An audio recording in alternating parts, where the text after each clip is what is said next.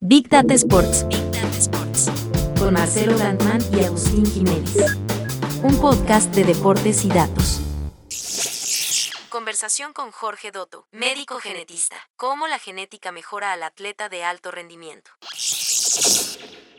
Ya estamos en contacto con Jorge Dotto, en contacto en esta reunión, en esta conversación que vamos a tener con Jorge Dotto, que es médico genetista. Eh, la verdad que hablar de genética y deporte eh, abre un panorama enorme, vamos a tratar de, abarcarlo, pero puntualmente la idea de, conversar con vos, Jorge, tiene que ver con esta propuesta integral que lanzaron con Pepe Sánchez en el Dow Center de Bahía Blanca para los que siguen esta conversación desde afuera de la Argentina, decimos que eh, es uno de los corazones del básquet argentino, la ciudad de, Bahía Blanca. Ahí está eh, Pepe Sánchez, campeón olímpico, integrante de la generación dorada, NBA y por sobre todas las cosas, este, una, una persona fuera de escala, fuera de serie.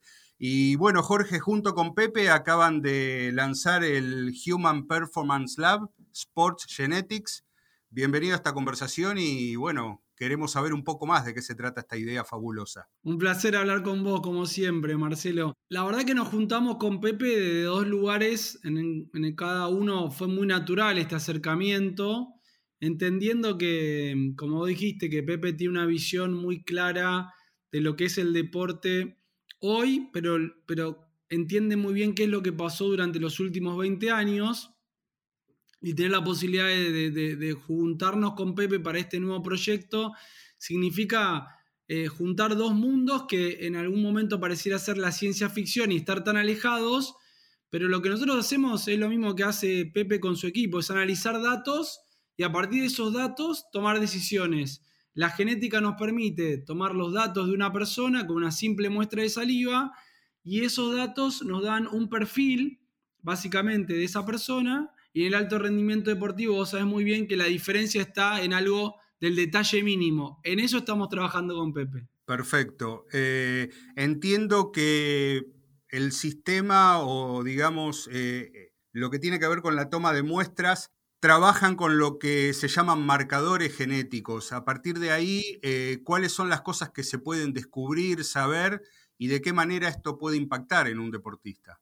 Mirá, la verdad que la velocidad es como la manera más gráfica de entender qué, información tenemos nosotros, porque, digamos, mi experiencia empezó en el año 2018 con, la AFA, fui un día, toqué la puerta, les dije, mira, tengo esta propuesta, y, cuando hice el, ejemplo con ellos fue que analizamos a 10 jugadores del sub-17 masculino, y a partir de esos 10, de esos 10 jugadores, 3, por ejemplo, eran los más rápidos de ese grupo. Entonces, cuando uno em, trata de ejemplificar un dato del marcador genético, como está diciendo, algo muy gráfico es la velocidad. ¿Por qué? Porque uno sabe que una persona, eh, eso es una característica de sus fibras musculares tipo 2, la explosión muscular o la velocidad. Eh, una persona puede entrenar lo que llama la parte cardiovascular o el endurance o la parte de resistencia cuando corre, que hay una mayor facilidad del conjunto de generar una mejoría en, esa característica deportiva, pero la velocidad, las personas naturalmente son más rápidas que otras y por más de que una persona quiera entrenar velocidad, si no tiene esa característica de fibra muscular, no lo va a poder hacer. Y ahí fue muy claro, porque ahí ese grupo de entrenadores, de preparadores físicos, entendieron que nosotros teníamos el dato que se sorprendieron con eso. Y hoy entendemos que Básicamente podemos entender el comportamiento de una persona en un montón de aspectos y la velocidad para mí es lo algo que todo el mundo entiende, que todo el mundo reconoce y a partir de esa profundidad con Pepe lo que hacemos es ir a buscar con mayor detalle algunas otras características que no tienen algo tan objetivo, tan gráfico, pero tienen la misma profundidad en la sensibilidad del dato. Perfecto. Eh, en el caso de, Pepe, bueno, él gestiona su, su equipo de básquet un equipo que estuvo en Liga Nacional, un equipo que también se caracteriza, o un club que se caracteriza por eh, promover talento, formarlo, armarlo para, para el alto rendimiento. Eh, ¿Qué casos o qué ejemplos nos podrías contar de trabajo puntual que están haciendo ahora eh, a partir de tu especialidad, que es la, genética, justamente?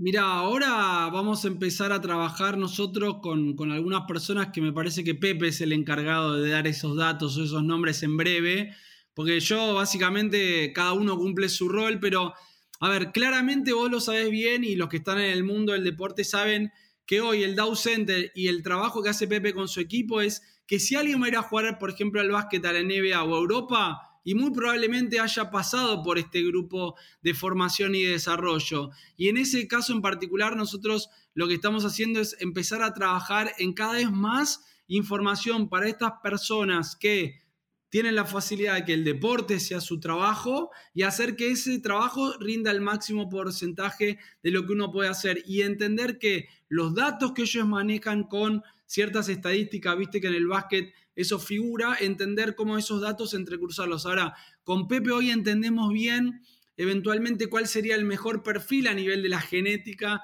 de un jugador de básquet. Hoy entendemos que de acuerdo a diferentes tipos de trabajos científicos, un jugador de básquet tiene que tener una explosión para poder correr esos metros de ida y vuelta en la cancha. O sea, la intensidad que hay en el básquet, a diferencia de otros deportes, nos da el perfil que hay un tipo de perfil que yo identifiqué, que lo trabajamos con Pepe, hicimos ese detalle en entender, bueno, este sería un perfil para un jugador de básquet, como es diferente a un jugador de fútbol o a un jugador de tenis o básicamente un jugador de, rugby. Cada uno de esos perfiles hay ciertas sutilezas y diferencias que pueden llegar a encontrar. Y bueno, y en ese trabajo estamos haciendo de una manera muy, entusiasmados también, porque lo que para mí estamos haciendo es, es como las primeras etapas de esto y que en el futuro va a ser el estándar y forma parte de esta construcción del futuro que estamos llevando adelante, lo que nos motiva y lo que nos pone de una manera eh, en esto de ser pioneros. Bien, bien.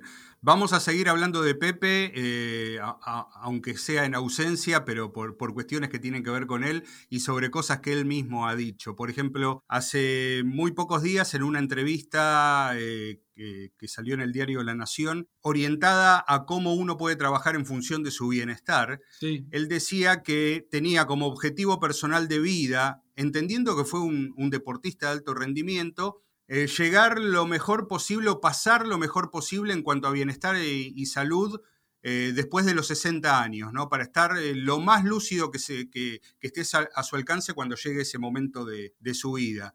Y decía que a partir de determinados estudios genéticos, él descubrió que debía hidratarse mejor, por ejemplo, ¿no? Que su ingesta diaria de, agua debía ser superior.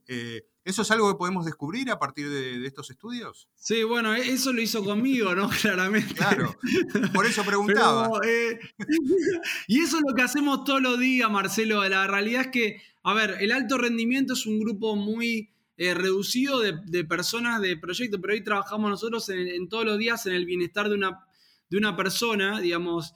Eh, hace un rato antes de que charlemos nosotros estaba hablando con alguien y dentro de un rato cuando terminemos voy a seguir hablando con otra persona en esto que llamamos nosotros un perfil nutricional, saber cómo diferentes marcadores genéticos nos dan la información para saber cómo comer, no solamente para no tener sintomatología de intolerancias o de alergias alimentarias o también cómo hidratarse mejor, sino también entender cómo uno puede hacer diferentes tipos de intervenciones médico-nutricionales para tener una mejor expectativa de vida.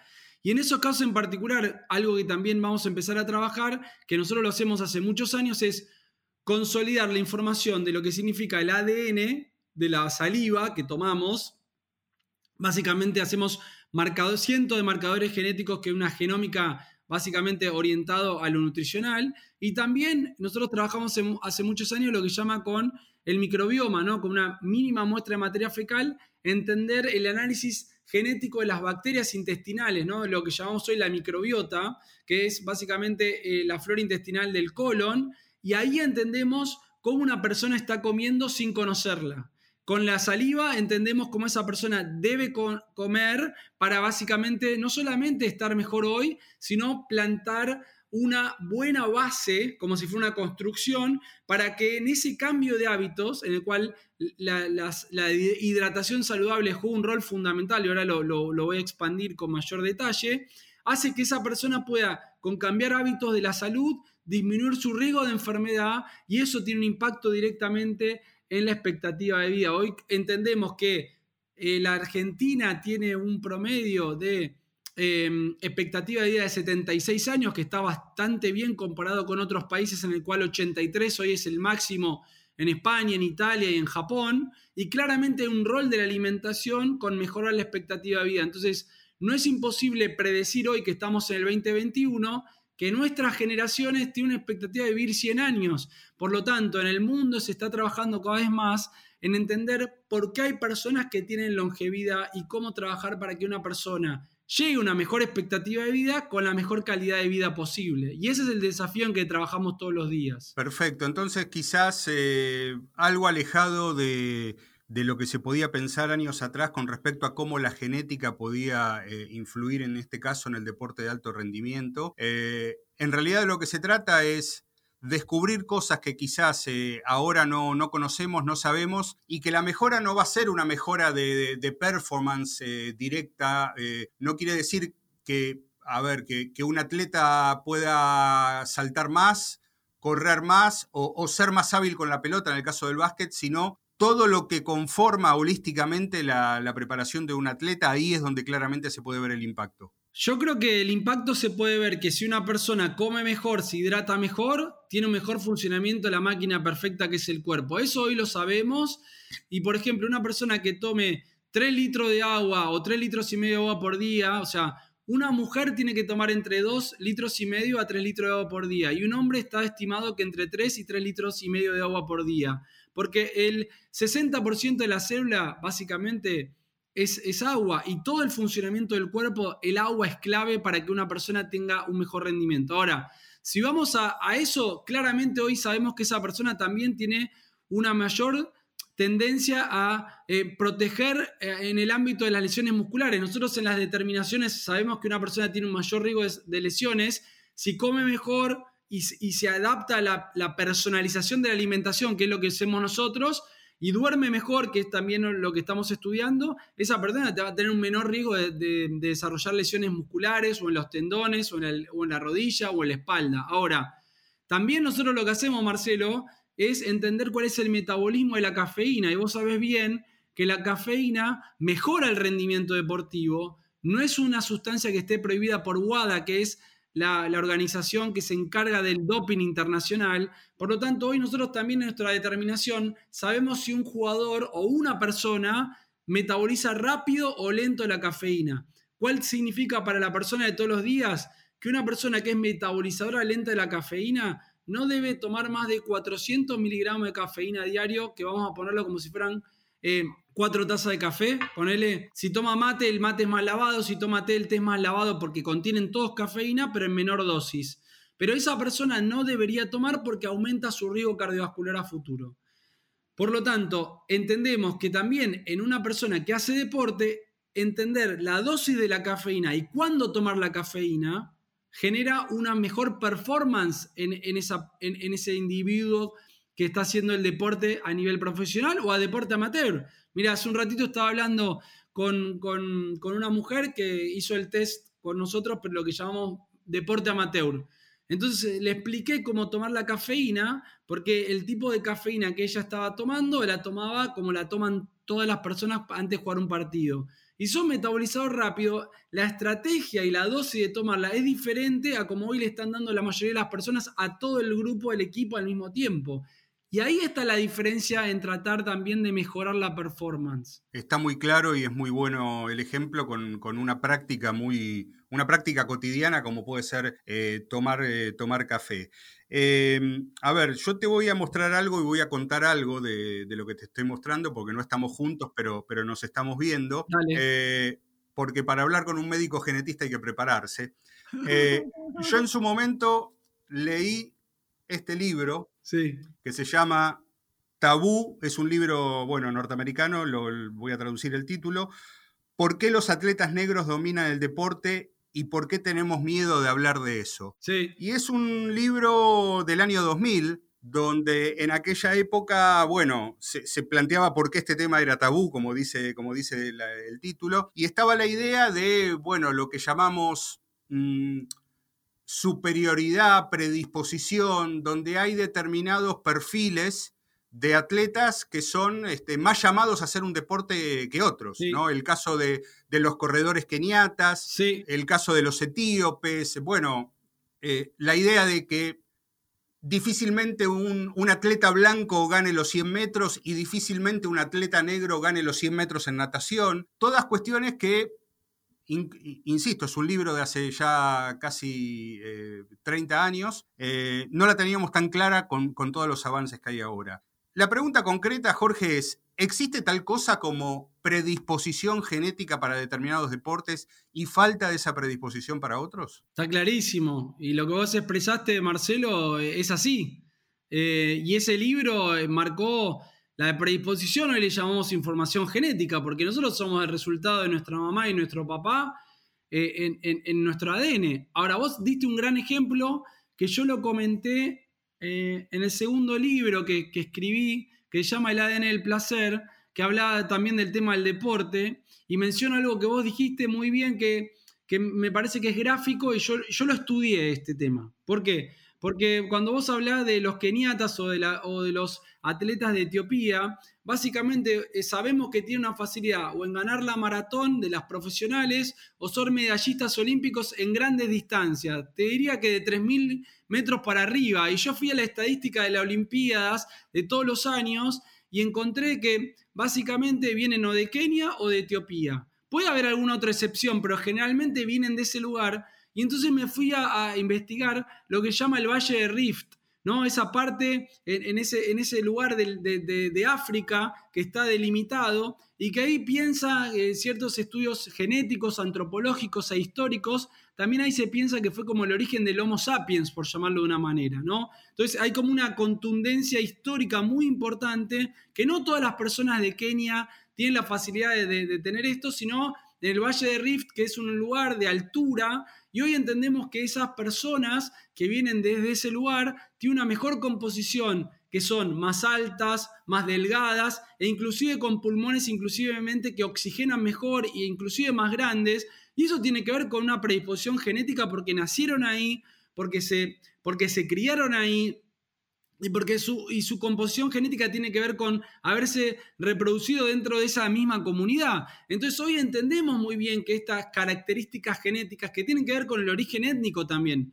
te lo llevo a otro plano.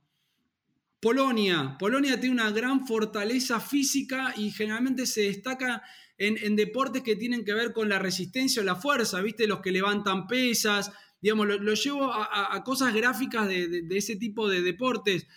Eh, que tienen que ver con un perfil de deportista por ahí de más fortaleza, ¿no? O por ejemplo, hablamos de, la Argentina, que vos antes hablabas, del básquet es la cuna eh, eh, Bahía Blanca, ¿no? O por ejemplo, en el fútbol, en Argentina es la provincia de Buenos Aires, la provincia de Santa Fe, ¿no? Maradona, Messi, entendemos que hay regiones donde hay una, hay una composición genética de múltiples combinaciones que hacen que el talento aparezca y después hay que entrenarlo. Te llevo otro deporte, los All Blacks, un lugar donde hay una gran diversidad de, origen étnico europeo y origen étnico eh, originario, ¿no? Con los maoríes y toda esa combinación hace que los All Blacks tengan esta característica del talento de, destacarse en el rugby de hace años y años y años. Por lo tanto, estas características que nosotros evidenciamos nos da el perfil que a unas personas tengan una mayor facilidad para practicar un deporte u otro, que lo vemos en lo macro que estamos hablando ahora con, con las características que estamos charlando, pero también lo vemos en el ADN con diferentes tipos de marcadores que nos dan esto. Te voy a dar un ejemplo que me pasó hace un ratito que estaba hablando con esta deportista amateur. Yo le digo, Mirá, vos cuando, cuando corres y jugás al fútbol te falta el aire. No lo podía creer. Porque nosotros analizamos un marcador genético que nos habla de, lo que llama el, pico máximo de oxígeno, que básicamente es una interpretación de cómo oxigena esa persona y cómo le llega el oxígeno a los tejidos. Entonces, no es que ella está mal entrenada, significa que le falta el aire porque su oxigenación tiene una tendencia a tenerla disminuida.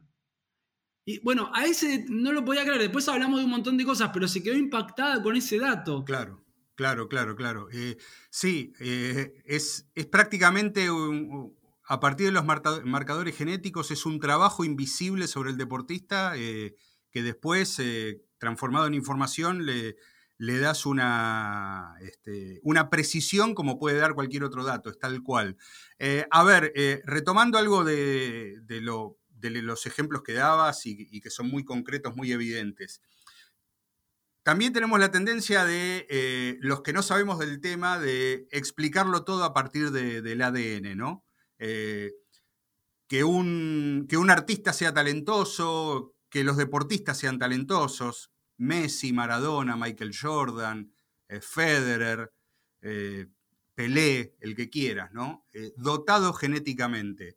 Es, una mirada también de, cómo la genética define, no digo el éxito, pero la trascendencia de alguien que, que, triunfa en el deporte o que se destaca en el deporte.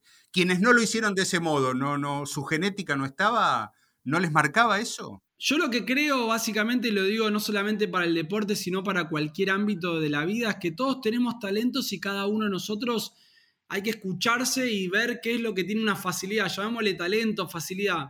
Pero después cada uno de nosotros también tiene que trabajar ese talento. O sea, que vos tengas el talento en algo no quiere decir que automáticamente es todo fácil y que te va a salir todo bien. Yo creo que los ejemplos que vos das, el talento los pone en una situación de mayor facilidad, pero después son grandes trabajadores. Son, son personas que son muy disciplinadas, son personas que son muy profesionales.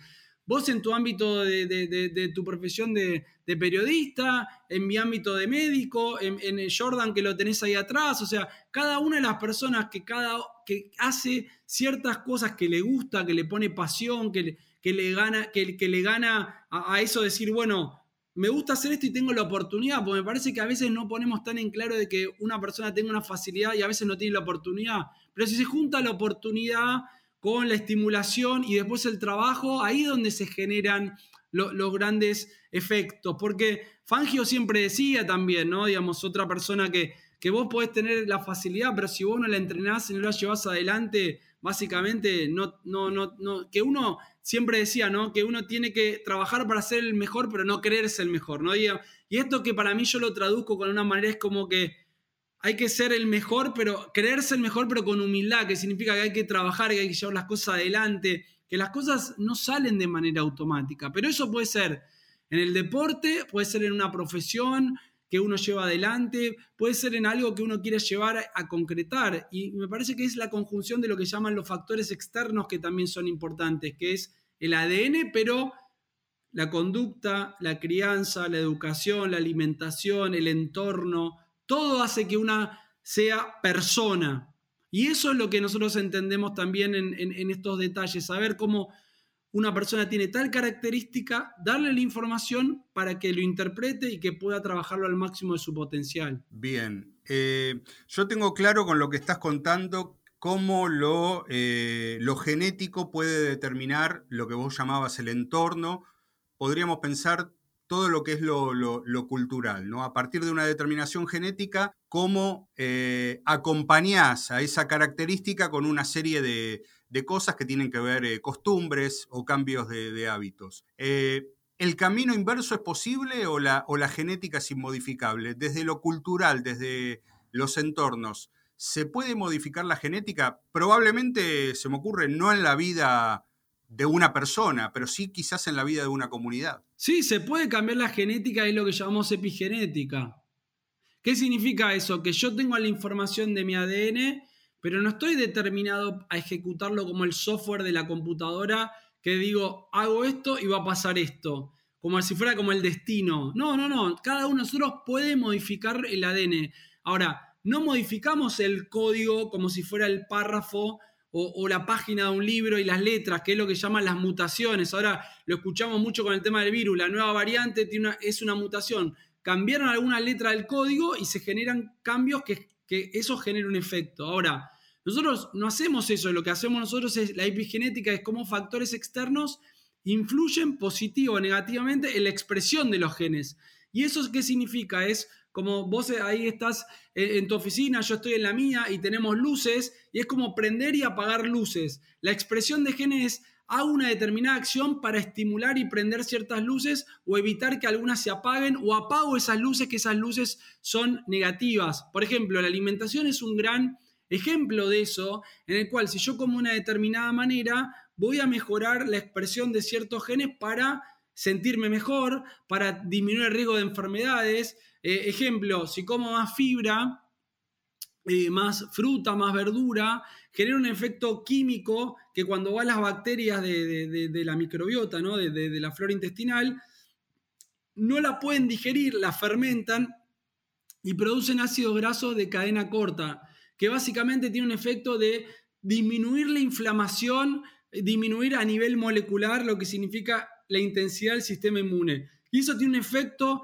no solamente en el corto plazo, sino en el largo plazo para tener una mejor eh, expectativa de vida con un mejor funcionamiento intestinal y un mejor funcionamiento del sistema inmune. Entonces, lo que nosotros hacemos con las decisiones que tomamos, con lo que comemos, con lo que tomamos, con lo que dejamos de comer y dejamos de tomar, tiene un impacto muy importante, no solamente en el hoy, sino en el mañana, porque estas características epigenéticas no son el código, como dije recién, sino que serían como etiquetas que se pegan en el genoma, ¿no? Digamos, ponerle que el genoma nuestro es una biblioteca entera y, en esos libros que hay, que cada uno sea genes, eh, pegamos ciertas etiquetas como en una camisa o, en el pantalón o en una pollera y esa etiqueta es el precio. Bueno, esa etiqueta que se modifica también se, se transmite a la próxima descendencia. Entonces, para mí un mensaje muy importante es que no solamente lo que hacemos hoy impacta positiva o negativamente en nosotros, sino que esas modificaciones que generamos en nosotros mismos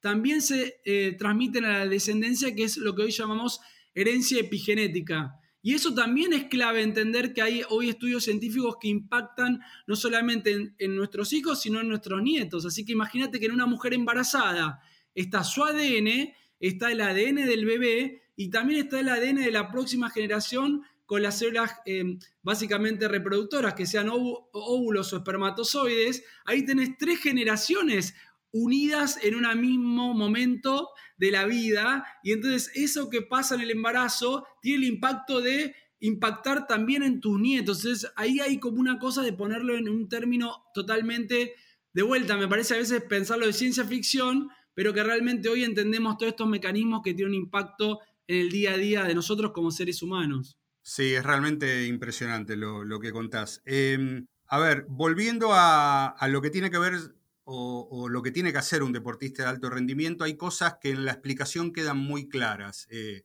¿Qué come? Eh, ¿Qué toma? ¿Cómo administra eso que come y eso que toma? Después eh, hay otras necesidades también que tiene un deportista de alto rendimiento, que tienen que ver con el buen descanso, con estar en foco, con, ese eh, estar cuando compite en ese estado flow que muchas veces se, define, eh, no estar ansioso, es decir, cosas que aparentemente parecerían como más intangibles. Eh, ¿Cómo se puede trabajar esa parte o ese conjunto de cosas a partir de, los marcadores genéticos? Bueno, cuando estuve en el DAO con, Pepe y el equipo, estuvimos charlando antes de llegar a la visita con varios de los planteos que, vos estás diciendo, que es fundamental para un deportista de alto rendimiento entender el manejo del estrés o, la ansiedad. Y bueno, nosotros eh, nos ponemos con mi equipo a, trabajar esto y vemos que hay marcadores genéticos que también aportan a entender cómo una persona maneja su ansiedad y su estrés. Y bueno, eso es, eh, eso es el penal básicamente de, de, una final o de semifinal de Copa América ahora o eventualmente en un mundial o es elegir quién va a tirar el triple cuando está empatado para la final del NBA que empieza esta semana. Bueno, esas cuestiones hoy entendemos y, hoy entendemos que hay personas que mejoran eh, su, manejo del estrés y otras que no tanto, ¿no? Y, eso también es algo que, que, es algo muy valioso para trabajar, porque el entender que una persona puede pensar que lo maneja bien, cuando lo maneja bien y entendemos que tiene los marcadores que lo maneja bien, también consolida una cierta seguridad de eso. Y eso también es importante para, no solamente para el deportista de alto rendimiento, sino para una persona en particular que, hoy entiende que tener tan característica pensaba, lo sospechaba, pero el tener la data, tener la información genera para mí también una gran seguridad. Y eso también hace que uno se siente más tranquilo. ¿Se entiende el, sí, sí, sí, sí, sí, totalmente, totalmente. Ahora otra cosa que pienso, eh, todo esto que, vos contás y todo lo que están encarando con Pepe, eh, tiene que ver mucho con la novedad, tiene que ver con que empezamos, que la humanidad, y en este caso corporizado en ustedes dos, más, todos los equipos que, los rodean, estamos avanzando en cosas que antes no, se hacían. Eh, ¿Cuán preparados estamos como, como humanos para manejar tanta información o un tipo de información que antes no teníamos. Me parece que en el momento que estamos viviendo, Marcelo, es como un dato más, porque en el fondo nosotros hoy estamos los dos conectados con una plataforma que transmite información y de datos en las computadoras, en la tuya, la mía.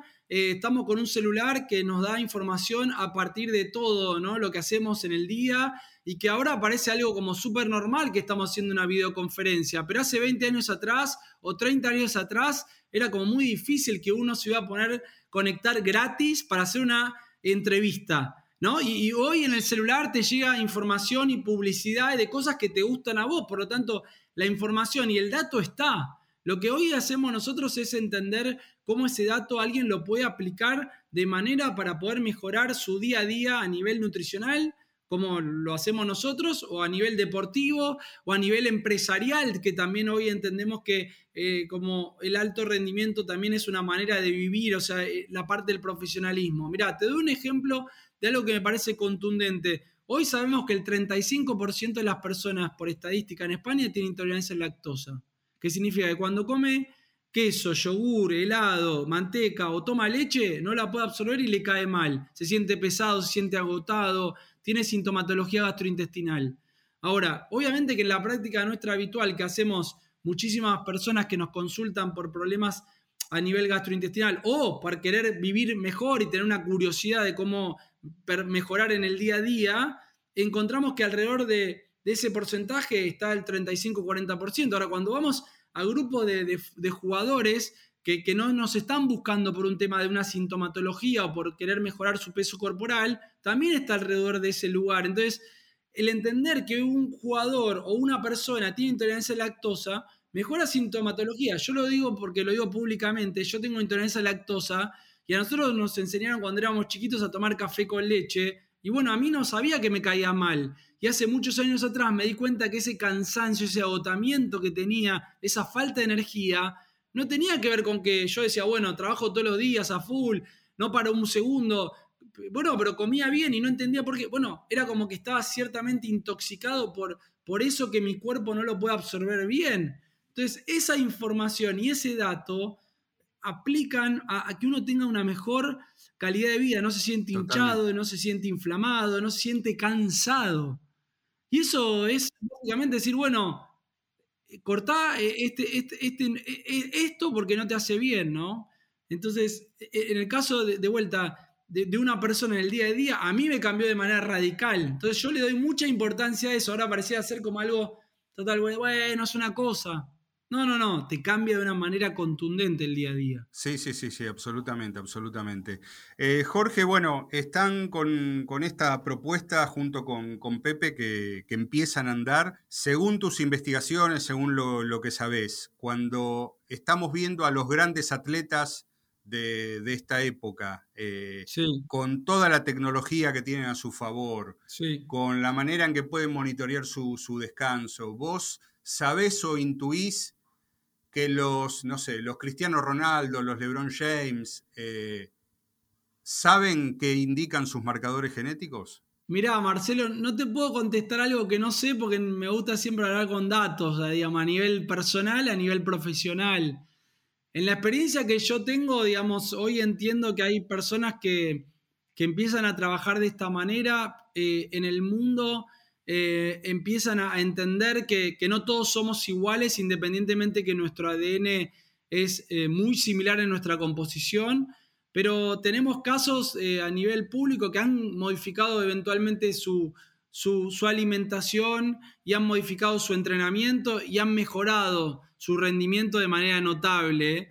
Y, eso tiene que ver con que, que, el ADN pasa por acá. A ver, yo todas las cosas que hago a nivel de, lo que hacemos de determinaciones tienen una validez científica que alguien lo publicó o para el atletismo, o para el, fútbol, o para el básquet, o para em, básicamente levantamiento de pesas o, o, bala, o digamos, entiendo que los marcadores que utilizo yo es porque se empiezan a estudiar en el mundo, pero por ahí de una manera más de la investigación y de la publicación científica, pero entendemos que empieza a generar cada vez más un perfil de un deportista que yo, en la experiencia que tengo, los deportistas que he hablado, fútbol o de básquet o de tenis profesional o de rugby profesional, el deportista básicamente, si vos le decís que esto le va a hacer mejor o que evite tal cosa porque va a mejorar, porque puede rendir al máximo de su potencial y que va a ganar, los que son realmente profesionales lo hacen y no, no, no, no lo ven como algo negativo, al revés, lo ven como algo súper positivo. Y eso me parece que es el, entender de que la información esta es muy valiosa para el deportista, como es una, valiosa para una persona que en su vida privada y cotidiana eh, entiende que el valor de la información le aporta a mejorar su calidad de vida. Y el deportista mejora no solamente su calidad de vida, sino también su calidad de su trabajo deportivo. Entonces, no tengo ninguna duda de que esto sigue creciendo y va a seguir cada vez creciendo más, porque el dato va a estar y el, el, momento que alguien no lo opte por hacer, va a estar dando una ventaja competitiva. Te doy un ejemplo. El que es intolerante a lactosa y consume leche o consume queso o yogur sin saber que es intolerante a lactosa y no sabe por qué se siente cansado, no es porque está mal entrenado, sino porque tiene que cortar eso. Ahora, si corta y se siente mejor, además va a mejorar la absorción del resto de los nutrientes y va a mejorar su, calidad deportiva. Ahora, si hay alguien que es metabolizador rápido, metabolizador lento y está tomando cafeína y todo el grupo le está tomando al mismo tiempo, por ahí un metabolizador lento en el mismo momento que le da la cafeína no le da efecto y le da efecto para el segundo tiempo o la segunda parte del partido. Entonces ahí también está dando su ventaja competitiva. Entonces, todos estos datos, que por ahí por ahí son 4, 5 o 10, hacen a que uno tenga un mejor entendimiento de sí mismo. Y el entenderse a uno mejor sí mismo no solamente le da una mejor posibilidad de explotar al máximo, sino de vuelta, para mí algún dato clave es de sentirse con mayor seguridad de que lo que estoy haciendo me va a dar resultado. Y si lo demuestro en la cancha o en el entrenamiento también, me genera una mayor confianza, una mayor fortaleza. Porque cuando a veces, viste, Marcelo dicen, lo ganó con la cabeza. No, no, no, pará, pará. Lo gana con todo el, entorno de haber trabajado durante meses, meses, meses y, el, y su, su, físico está al máximo rendimiento y ahí es como que deja todo con la cabeza, pero porque lo acompaña la máquina que es el cuerpo porque está en una condición óptima. No ganar las cosas solamente con, no sé, viste como decimos en Argentina, no, mirá, todo el esfuerzo que hizo lo ganó con los huevos que tienen, digamos. Disculpame la expresión, pero es algo muy cultural de, la región latinoamericana, no. La fortaleza que le mete, bueno, porque dejó todo al final. Y los grandes deportistas dejan todo al final porque todo el resto de la maquinaria está funcionando de una manera muy precisa que les permite dar el máximo hasta el último segundo cuando se termina el partido. Sí, como una vez eh, escuché eh, desde la psicología deportiva, eh, para dar todo, para dejar todo, primero hay que tener algo adentro. Si no tenés algo adentro, no hay manera de, dejar todo y, ese todo, ese todo es, es, un, es un largo proceso. Eh, Jorge, fabuloso, primero fabuloso lo que haces, fabuloso lo que, lo que hacen con Pepe. Gracias. Y la verdad, muchísimas gracias por, este tiempo para conocer eh, más y, mejor todo lo que rodea y todo lo que a, partir de ahora puede impactar en el, en el, ecosistema de un deportista de alto rendimiento. Muchas gracias, como siempre un placer hablar con vos, Marcelo. Gracias. Un abrazo grande. Veo, veo. Una cosa maravillosa. ¿En dónde? En Flow. ¿Y vos qué ves? Flow es para vos. Más información en flow.com.ar. Big Data Sports, un podcast de deportes y datos. Gracias por conectar. Hasta el próximo episodio.